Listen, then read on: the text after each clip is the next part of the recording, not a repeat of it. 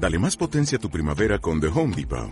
Obtén una potencia similar a la de la gasolina para podar, recortar y soplar con el sistema OnePlus de 18 voltios de Ryobi desde solo 89 dólares. Potencia para podar un tercio de un acre con una carga. Potencia para recortar el césped que dura hasta dos horas. Y fuerza de soplado de 110 millas por hora. Todo con una batería intercambiable. Llévate el sistema inalámbrico OnePlus de 18 voltios de Ryobi. Solo en The Home Depot. Haces más.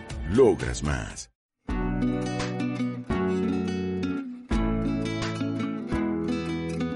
Entre librerías. Un paseo de Antonio Rubio por la Latina, en Salamanca. Hoy hablamos con María Nuño. Librería La Latina, abril 2018. La FAPE, Federación de Acciones de Periodistas de España, celebra su asamblea en Salamanca. Y como siempre que llego a una ciudad, busco y visito sus librerías. Una de ellas, La Latina, me cautivó. Preciosa por fuera, genial por dentro. Grandes cajones de cómodas, abiertos y llenos de libro. Aún conservo aquellas fotos que hice con mi móvil.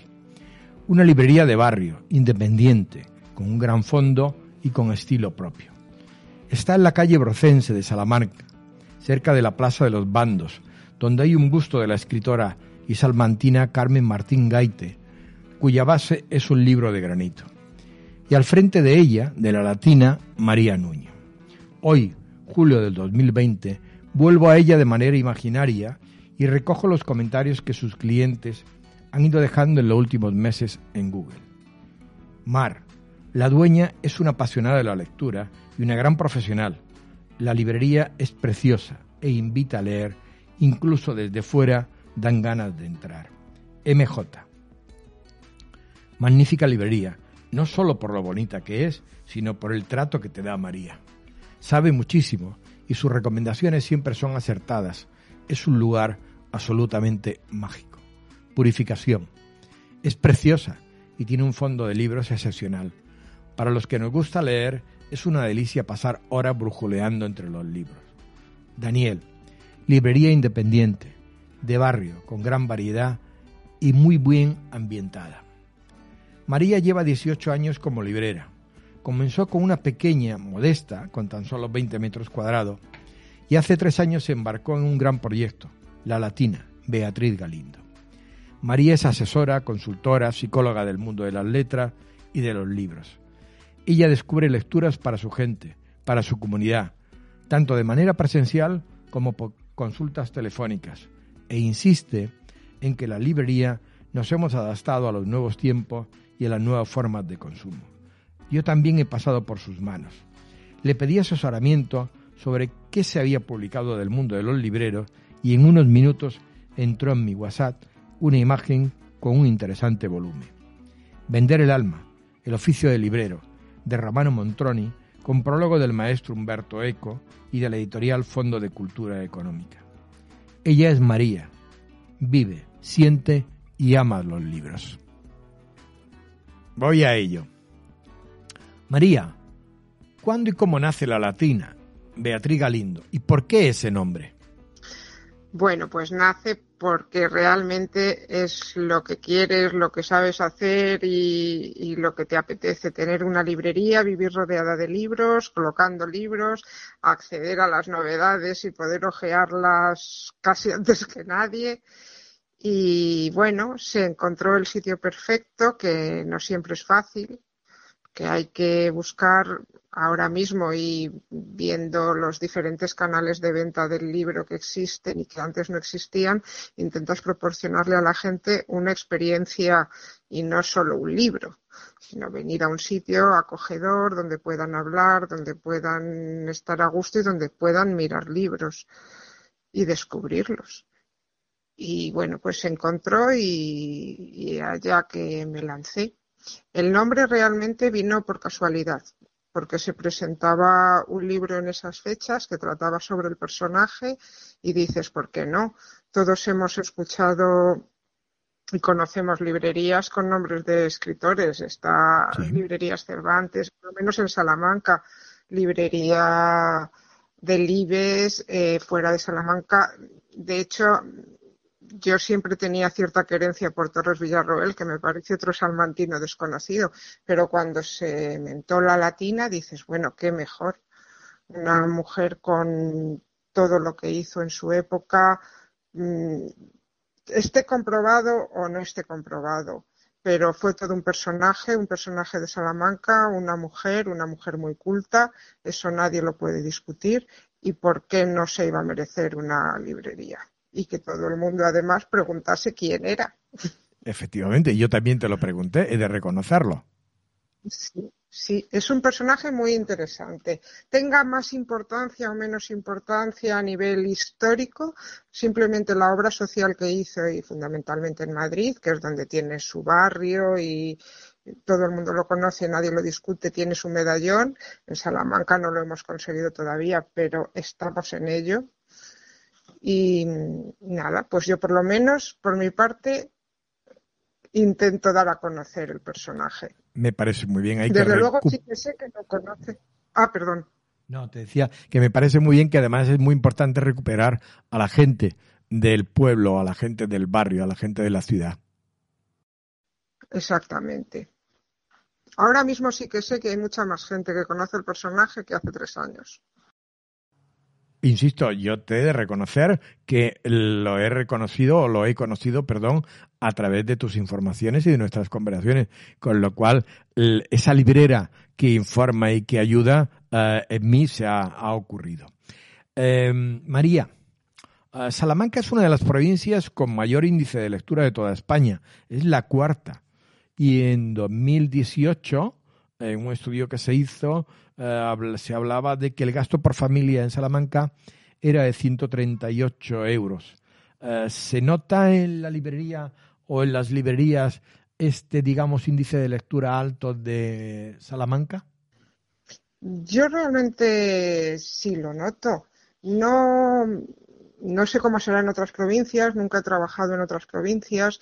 Aquí también intuyo que, vamos, influye muchísimo el ambiente universitario. Si los universitarios no leen, pues apaga y vámonos.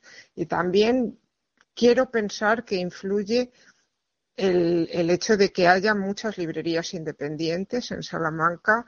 Mm, todas hacen un gran trabajo, cada una tiene además su propia personalidad, su propio librero, librera eh, y ofrecen diferentes tipos de libros. Aquí yo veo que viene gente con bolsas de otras librerías, igual que me imagino que irán con la mía otras, y eso es perfecto. La gente curiosea y los libreros algo haremos bien. Seguro. Seguro ya. No, quiero decir que hay una especie de, de campaña también en, que quiere decir que la gente parece que no lee, que el libro en papel tiende a desaparecer, que las librerías tienden a desaparecer. Yo repito, llevo 18 años vendiendo libros, no he tenido oportunidad de comprobar eso. Yo lo que veo es que la gente lo compra, la gente sí exige al librero que sea librero y por eso quizá aquí lo, hacemos bien y, y la ciudad ofrece algo que quizás otras no ofrecen. Podríamos decir, por las informaciones que tengo y porque yo he estado en la Latina, como he apuntado antes, eh, que María es asesora, consultora, psicóloga de lectores. Y además, ¿cómo es eso de asesorar por teléfono? Porque nunca la había visto. Bueno, pues se hacía antes con clientes de toda la vida que por circunstancias pues se han ido a vivir fuera. Claro, en 18 años tienes clientes que conoces desde los 7. Y luego con el confinamiento, pues em, la gente empezó a llamar por teléfono, ahora mismo puedes hablar con la, bueno, puedes hacer videollamadas y puedes hablar con alguien con los libros en la mano. En lugar de comprar con un clic o con un correo electrónico de quiero tal libro, que evidentemente también se hace, le puedes decir a la gente, pues mira, de, ha salido este libro, que no lo has visto porque nos encerraron tres días después de que saliese, o con los libros que tú me estás diciendo, a lo mejor te interesa este y se lo puedes enseñar. Eh, a ver, para comprar ahora mismo no es necesaria la presencia física, sí la conversación, porque al final el librero, pues, es lo que, no sé cómo explicar sí que psicólogos necesita mucha empatía pero el oficio al final está en con tres o cuatro frases o una pequeña conversación con alguien, captar libros que le puedan interesar y que a lo mejor él no conozca. Porque claro, mm, algunos estamos aquí diez horas al día hablando de libros y otros vienen pues la media hora libre que tienen. Lógicamente, ese es el oficio del librero y lo que yo intento hacer todos los días. De ahí quizás esos comentarios que salen en las páginas sobre la persona y la librera de María. Por ejemplo, magnífica librería, no solo por lo bonita que es, sino por el trato que te da María. Librería independiente de barrio. ¿Qué se siente cuando alguien dice algo así de la librería y de la librera? Pues mucha emoción. Yo lo leo porque me llegan esas críticas al correo electrónico eh, también supongo que habrá gente que ha salido descontenta. Esto es también muy personal. Pues es evidentemente es un gustazo y uno siente la satisfacción del trabajo bien hecho. Yo creo que la mayor satisfacción para un librero es que venga alguien que no lee o que lee algo completamente diferente a lo que tú le das proponerle algo y que vuelva a los tres días sonriente pidiendo más. Eso es la gran satisfacción del trabajo del día a día. Cuando viene pues tanto un niño de 10 años con, que te están diciendo el niño no lee, el niño no lee y luego viene y dice el niño quiere más o, un señor que lleva toda la vida leyendo pues no sé novela histórica de un tipo muy concreto y le ofreces otro libro con un tema que le puede interesar y te venga y te diga dame otros tres pues pues ese eso es la gran satisfacción y la gran maravilla de este oficio. Y lo que yo espero y deseo es que, nunca desaparezca como ha ocurrido con otros. Que la gente comprenda ante todo, y eso es lo que intento hacer, que no es lo mismo una librería que cualquier otro comercio al por menor. ¿Cómo fueron los inicios de María en el mundo de las librerías? Muy duros. Cuéntanos muy duros. Lo que se pueda contar. Yo empecé, sí, pues empiezas con la idea romántica que tiene todo el mundo del librero, decir, bueno, aquí voy a tener yo esto, me voy a sentar a leer todos los días, voy a vender libros y voy a ser totalmente feliz. Y además disfrutándolo, porque yo llevaba entonces muchísimos años sin apenas tiempo de leer, aunque me ha gustado mucho, pero yo hice estudios de ciencias, entonces no, tenía un gran campo por descubrir y de hecho no tenía una preparación literaria ni filológica para nada. Pero bueno, pues vas aprendiendo tú sola y a base de llevarte coscorrones como todo en la vida. Pero te compensa. Y de hecho yo creo que ni en los peores momentos, si los ha habido malos, pues, al principio le pasa a todo el mundo, se me ha pasado por la cabeza cerrar la librería. O sea, antes se me ha pasado por la cabeza tener trabajos nocturnos, eh, dar clases particulares, hacer mil cosas, pero nunca se me ha pasado por la cabeza. Y luego, pues claro, pues obligado te veas. Si la cosa tiene que salir adelante y te empeñas y estudias, te preparas, lees, te informas, pues acaba saliendo adelante. Eh, He tenido suerte. María, tal como nos vas planteando lo que es ser librero, y yo te preguntaría, eh, ¿qué formación se le debe exigir a un librero? ¿O cómo se tendría que formar un librero? Bueno, un librero evidentemente tiene que, tienen que gustarle los libros. Eso de base. Es una especie de virus raro que algunos tenemos, que no nos cansamos y que lo necesitas, porque si no, nadie puede soportar este volumen de trabajo con el el margen de beneficio o lo que te queda para vivir.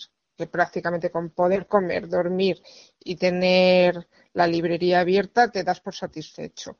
Aparte, evidentemente, tienes que tener conocimientos de gestión, gestión de empresas. Llevar una librería es muy complicado, hay muchas editoriales, cada editorial y cada distribuidor tiene una manera de trabajar, eh, tienes que desarrollar un trabajo meticuloso de puertas para adentro para no arruinarte, saber que un libro te lo van a dejar dos meses y a los dos meses o lo cambias por otro que tengas de fondo o lo devuelves y si se te pasa y se te pasan diez, ese mes se te han disparado los gastos y te puedes ver muy ahogada.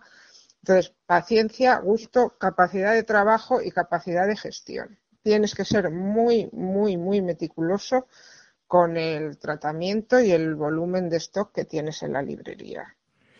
Es todo un oficio, es todo un trabajo. Eh, yo eh, a veces me planteo, ahora que vengo hablando eh, con todos los libreros de España, un día crear un posgrado o un máster sobre cómo debe ser un librero o de formación de un librero. ¿Cómo lo verías? Bueno, a mí me encantaría hacerlo. Bueno, yo, escucha, dejo ahí el reto. Sí, sí, sé que lo hay, lo hay en Italia, creo, y no sé si habrá alguno más, pero vamos, a, un posgrado, evidentemente, no una carrera como tal.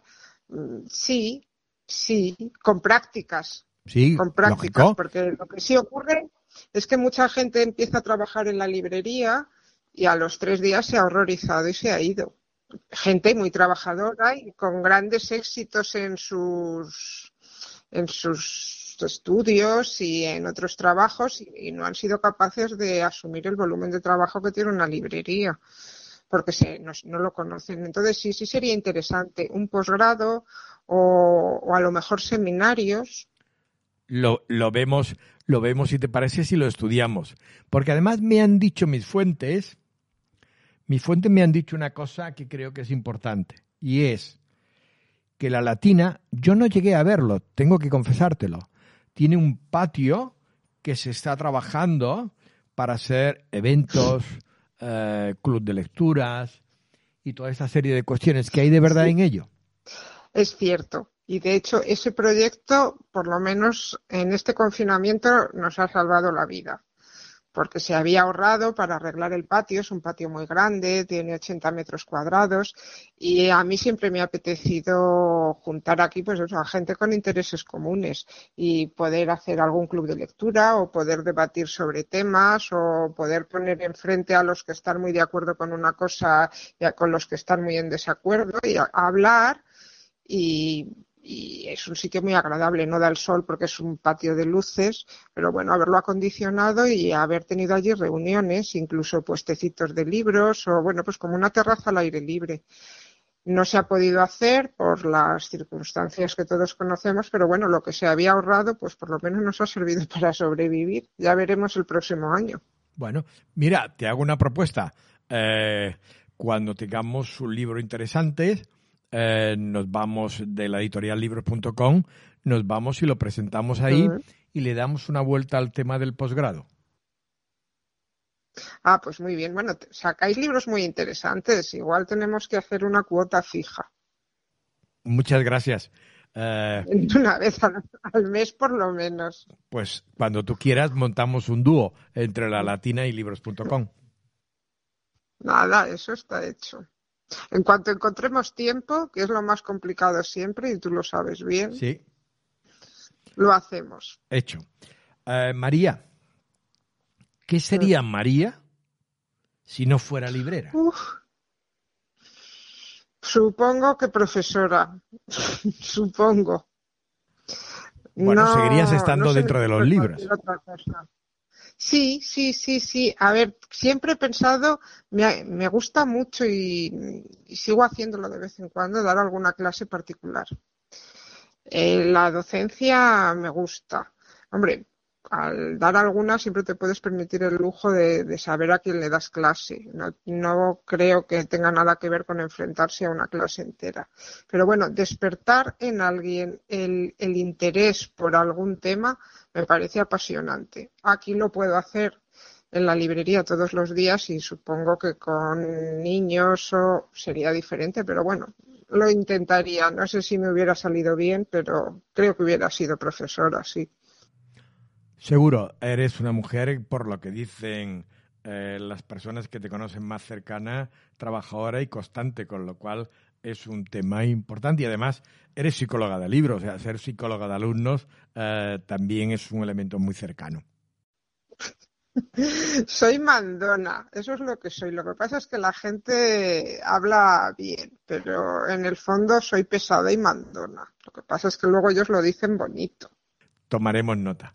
Eh, María, Tenemos por costumbre, eh, cuando eh, encontramos, nos encontramos con nuestros libreros y libreras, que nos recomienden una librería que no sea de su ciudad con el fin de ir dando la vuelta a España a través de las recomendaciones de los propios libreros. Te preguntaría, ¿qué librería y de qué ciudad nos aconsejaría que visitáramos y pudiéramos incorporarla a nuestros podcast de Entre Librerías?